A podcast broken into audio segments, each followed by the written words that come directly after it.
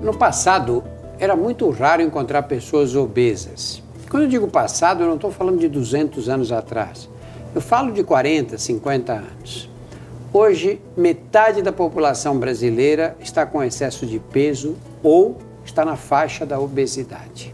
Alguns na faixa de obesidade grave. E o sonho de todo mundo que tem tá um pouco mais pesado, o que é? É continuar sedentário, comer à vontade, mas tomar um remedinho que faça emagrecer. O tema da conversa de hoje será esse: medicamentos para emagrecer.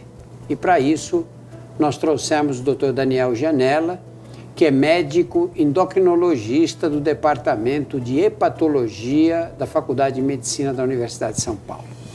Daniel, o, esses remédios para emagrecer, cada um tem uma, um mecanismo de ação hum. diferente, mas basicamente o que eles fazem no organismo? A maioria dos eh, medicamentos anti-obesidade tem uma ação muito no sistema nervoso central, no cérebro, basicamente no, no setor que controla a saciedade. Né? E nós utilizamos há muito tempo atrás medicamentos já consagrados, cuja eficácia era marginal, não era muito boa a eficácia desses medicamentos. É, dependia muito do, da, da, boa vontade, do, do, da disposição e da motivação do paciente. É, algumas dietas poderiam ajudar, uns tipos de dietas poderiam ajudar para se conseguir um, um efeito melhor. É, sabe-se hoje, já de longa data, que um tratamento de obesidade ele acaba sendo importante nas pessoas que conseguem emagrecer 10, 20% do seu peso, mas em três anos, praticamente 90% dos pacientes voltam a engordar novamente, independente do tipo eh, de tratamento clínico que se faz. Ainda há pouco tempo a Anvisa analisou a possibilidade de proibir também a sibutramina. Uhum. E a sibutramina é proibida em vários países Aí. da Europa, não é?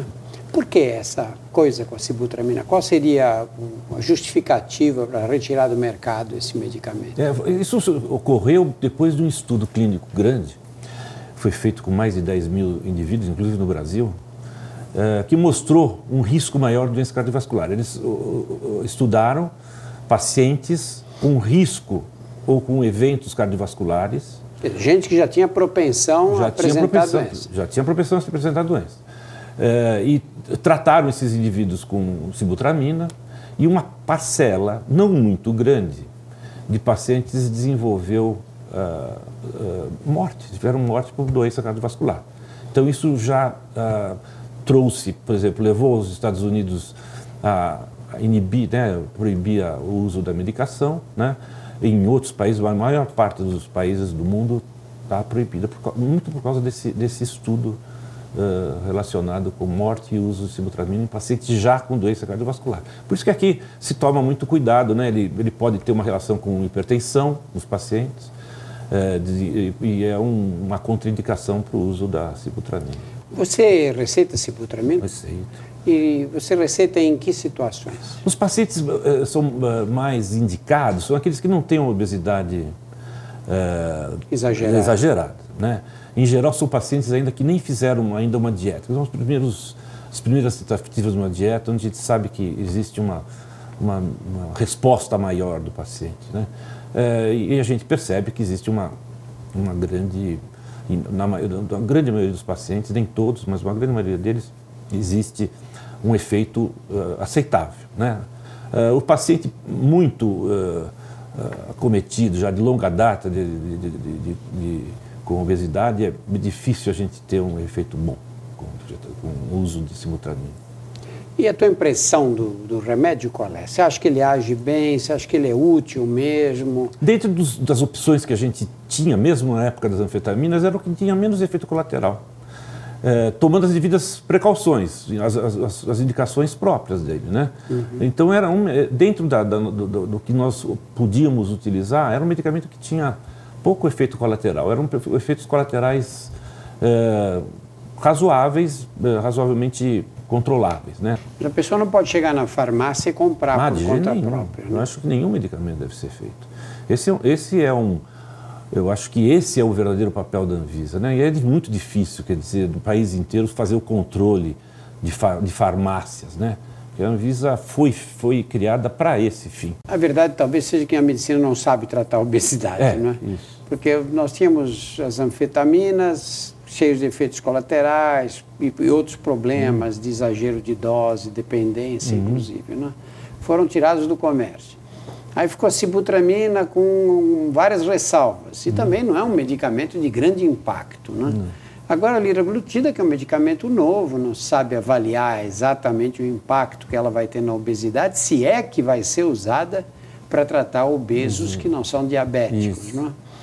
E isso abre uma, um espaço para esses chamados tratamentos alternativos de médicos que receitam fórmulas que são, na verdade, combinações de vários medicamentos. Ah. Como é que você vê o uso dessas fórmulas? Né? totalmente contraindicado, né? Quer dizer, do ponto de vista, vamos dizer, farmacológico, né?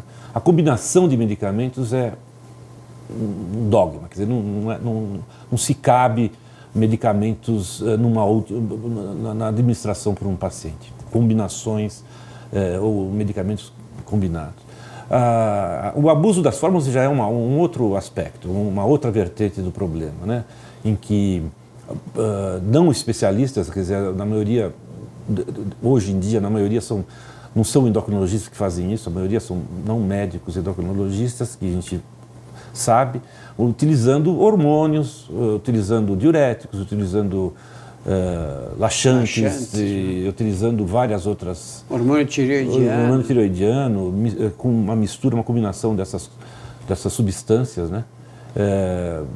Levando no fim, no fim, no fim, basicamente, uma motivação maior do paciente se ele tomasse uma vitamina e achasse que aquilo pudesse emagrecer. Né? Daniel, você acha que a medicina um dia chegará a realizar o sonho de todos que estão acima do peso, que é continuar comendo, persistir na vida sedentária e tomar um remedinho milagroso que vai fazer perder esses quilos a mais? Eu não acho, não. Porque existe, eu acho que o, o que existe é uma concepção, né? A concepção do, do, do corpo humano, ela foi feita numa realidade diferente do que está sendo agora. Então, do que nós estamos levando agora. Nós estamos com uma, uma, numa, numa uma, era do, do, do, consumo, né? E, e da, do exagero da, na, na, na, na, alimentação, de uma superalimentação. E que o organismo não está, não foi concebido para esse tipo de, de situação. Então ele sobrecarrega sistemas né, bioquímicos, sistemas bioquímicos. Enquanto a gente não tiver realmente uma orientação no que se refere ao que é uma alimentação saudável, esse problema vai continuar existindo. Se houver a possibilidade do futuro de melhorar essa capacidade de produção de energia, mas o organismo é um organismo que armazena. Se ele tiver excesso de energia, ele vai armazenar aquilo. Não desperdiça uma caloria Nada. em excesso, né? Nada. absorve todas. Todas. Né? Ele foi, foi feito para isso.